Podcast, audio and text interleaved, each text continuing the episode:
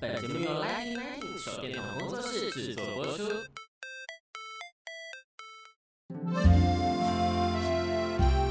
大家好，Bonjour à toutes et à tous. Commençons cette belle journée avec Bonjour, Bonjour。让我们一起用法文开始美好的一天。 欢迎大家收听 Bonjour 和 Bonjour 哈，早安早安，我是杨淑娟，淡江大学法文系老师。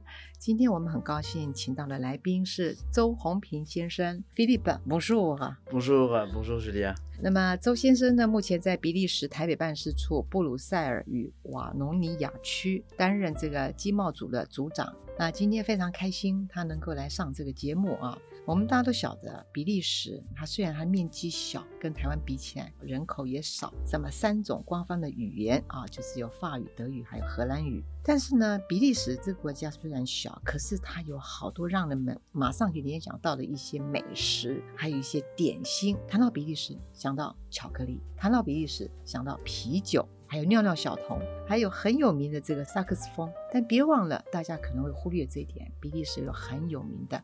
漫画书，所以今天呢，我们就要请菲利普来帮我们介绍了。那么，在台湾有些人看过《雷莎芳剧的丹丹丁丁历险记》的漫画书，那么这个漫画书呢，大概有二十四本，被译成大概有七十种语言。菲利普，你可以跟我们介绍一下《丁丁历险记》里面的人物特色啊，还有它的故事。好，非常感谢杨老师今天的邀请哈。比利时的确在漫画方面有它独特性的对世界文化的贡献。那其中的确，《丁丁历险记》是举世闻名的一个人物跟一套漫画。其实它是在十九世纪初就出现了。我记得第一本《丁丁历险记》是丁丁在莫斯科，嗯，对。可是那一本。不是那么出名了，嗯，因为大家都以为当动物公过丁丁去刚果是。对对对，没错。那二十四本的确，它被译成，它应该算是全球史上就连日漫都没办法打败的一套漫画。不管是它的这个画风，以及它透过二十四本的游记去介绍的不同的文化。国家以及甚至有一些历史性的，就是蛮有意思的一些政治潮流，都真的是描述的非常棒啊！《丁丁历险记》就是一个叫做丁丁的记者，带着他的小狗，嗯，好可爱的小狗，秘鲁，秘鲁，周游列国，然后他有一个很出名的 Captain 有趣了啊！那 阿德船长是很会用不同的方式骂人的一位出名的人物哈。然后他还有 Dupont et Dupont 这这对双胞胎。应该是警察、嗯、啊，跟着他，然后还有一些蛮有趣的，像 Professor Tournesol 啊，这个这位发明家。嗯、那《丁丁历险记》，我觉得最值得我们世人去接触的是，因为它真的是跨世纪的，把整个二十世纪的不同的重要的政治事件，不管是第一次、第二次世界大战，甚至像蓝莲花哈，对，就是就是他去上海啊所经历的一些事情，甚至上海的日据时代，日本人是怎么。去占据中国大陆，这这些故事都是蛮蛮耐人寻味的，用耐人寻味的方式去介绍当初所发生的事情。然后有另外一些，甚至我们后人有去分析《丁丁历险记》，作家 L J 对于一些当初，比方说比利时是刚果的殖民国、殖民王国的这些历史，也会在。《丁丁历险记》里面出现.对，那也曾经被历史学家、社会学家去分析哈、嗯，就是因为丁丁去刚果，就会被分析成当初的。应该是说帝国主义啊，反现在里面，因为有很严重的种族歧视，会在丁丁去刚果的这个故事里面看得出来，所以是非常令人值得去关注，值得去好好的看一遍，对，然后再去好好的去回味一下，然后教我们不管是大孩子小孩子啊，更多的这个当代的的历史跟文化的潮流，的。那么喜欢《丁丁历险记》这个漫画书的人，有个地方一定要去朝圣，那就是在比利时的布鲁塞尔的这个漫画博物馆 s o n t r e b e l g e de la Monde d e s i n e。我想菲利本应该去过了吧？对，我去过。对，呃、我可没去过，我真的好可惜，在法国那么久，没有机会去过这个博物馆哈。那您帮我们介绍一下好吗？那 Le Centre Belge de Bande Dessinée 位于布鲁塞尔的市中心哈，它是一个三十多年历史的漫画博物馆。是啊，它真的是把比利时历史性最出名的几个漫画人物，而且不同的潮流也都陈列在它 Exposition Permanente，就是它的永久陈列室。嗯、那同时，它每年也会有不同的这个新的漫画作品以及作家的展出，嗯、甚至他也展出过我们台湾的漫画。嗯嗯，对，嗯、是曾经小庄小庄这位台湾漫画家，在二零一五年也在 Centre Belge de la Bande Dessinée 展出过。展出过。那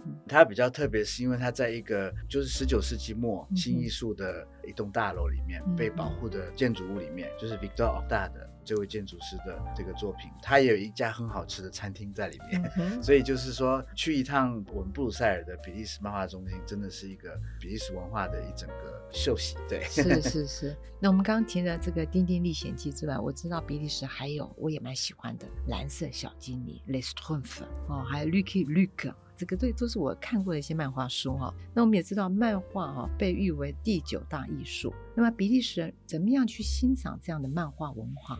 那么是休闲当中老少咸宜都要阅读的一种读物吗？对，比利时漫画算是一个几乎已经变成每个比利时人都会看的书。是啊，那这也跟我们台湾目前政府也在推广漫画，成为一个新的休闲，甚至在教学方面所使用的一种书哈。那其实的确，您提到的蓝色小精灵跟 Lucky Luke 这些，还有法国人也很骄傲的 Asterix Obelix，这些其实是比利时人画的哈。嗯，那有时候当然也会跟法国人一起合作。嗯，像 Asterix Obelix 就是一个比利时的画家跟法国的编剧一起合作。对对对。那就拿蓝色小精灵这个非常出名的卡通人物跟漫画人物，其实在台湾大部分的不管是孩子还是成人都以为蓝色小灵小精灵是一个卡通人物，因为大家都是看他的动画，他的那个卡通而长大的。那实际上，他是一九七六年在一本中古时代的 Moyen Âge européen 啊，中古时代的城堡故事里面出现的一些小精灵，在一个应该是深深的森林里面出现的一个蓝色小精灵的一个村庄。是啊，那蓝色小精灵也是我们比利时应该是说全球历史上这个 IP 漫画的那个著作权卖的最好的。因为不管是好莱坞，甚至我们可口可乐啊，或者是比利时的饼干啊，都会拿它去做宣传。对，就是如何去把卡通漫画做成一个宣传的视觉艺术上的道具，这是一个非常棒的案例。比利时在他的法语漫画的产出，已经是他每一年所有的书里面首居，就是它的产出量跟每个人看的、每个人平均买的书的那个比例哈，都是最高，都是第一的。所以的确老少咸宜，然后不管是教育性质，或者是有消遣性质，都是非常受人喜爱的。OK OK。那么这两年来哦，我想我知道你在台湾真是不遗余力的在推广比利时的漫画书、漫画文化。你会告诉我们，就是法语学习者他怎么样着手去欣赏漫画？其实就像我们在儿童的绘本产业，我们也看到很多比利时或是法国从法语翻成中文，然后在我们台湾的这个出版业有出现的越来越多的绘本。绘本其实去学法文也是一个非常棒的，让我们小小孩、幼童或是小孩可以学法文的方式。那漫画也是，如果我们从比方说成人在学法文的时候接触一些不管是严肃的话题或者是幽默的话题的漫画，都是可以让他在快乐中学习法文。一种很棒的方式，因为比利时是全球出名的漫画王国，所以我们也拿这个作为一个我们在台湾让比利时有一定的能见度提高的方式。对对对 当然，当然，我觉得学习就用快乐嘛，快乐的方式学习啊，没错。但是有时候呢，他们在看漫画的时候，有时候不是说这个漫画的问题，是那个文字，有时候那个文字的字体会把阅读的速度缓慢下来，因为有时候我们漫画的字体真的不太一样哎。其实法国也是一样啦，对对对，漫画的这个创作里面，嗯，有一种坚持，就是画家的自、嗯、自己的手笔手稿，是一定要到时候被。印刷出来的，嗯哼、哦，那 Hergé 当初的字是最漂亮、最工整的，嗯、所以大家都说他是漫画的始祖。OK，就是当当然，当然《丁丁历险记》的那个作家 Hergé 哈，后来当然你去看像 Asterix 啊，像 r i c k y Luke 啊，甚至后面的 Gaston Lagaffe 这些，他们的漫画的字的确就是有时候会有一点不是那么一致。对，对所以我的学生有时候跟我说：“老师，你要我们看漫画，我们看一页要花好多时间，因为那个字体呢，我们要去猜好久，猜好多次。”才猜得出来哈，对。不过如果这比你试着去猜法国或者是比利时法语教授的字迹 会比较简单一点。OK，好 好好。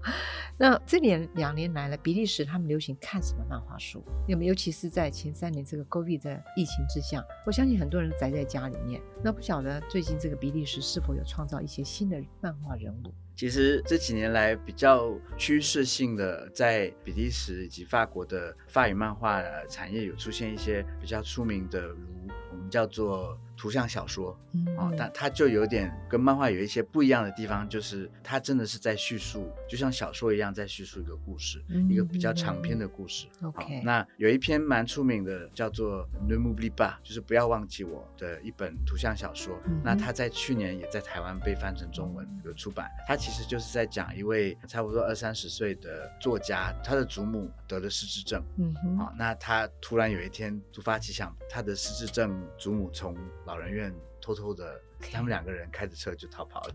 那这个故事其实很动人，因为就是真的是把我们长辈失智症的这个问题、嗯、啊作为一个故事的启发，然后把年轻女孩子跟她祖母的关系，其实真的是一个很感人、很漂亮的、很感人、很很美的漫画，很很棒的故事。然后有另外一本，待会儿也可以给杨老师看一下《Le Nageur Solitaire》啊，《Le Nageur Solitaire》其实是一位出名的比利时的漫画家 Olivier Grinson。他在二零二一年决定，他每一天会画一幅漫画，嗯、哼。一幅插画，是，然后每一天一幅哦，所以就是说，他决定说他在日记里每天三百六十五天他会画三百六十五幅漫画。可是二零二零年刚好又是疫情发生的那一年，嗯哼，他决定做这件事情的时候，他不知道疫情会发生，对，所以当你翻这本他的应该是说类似插画或是漫画作集，你会发现疫情把他关在家里对他的影响。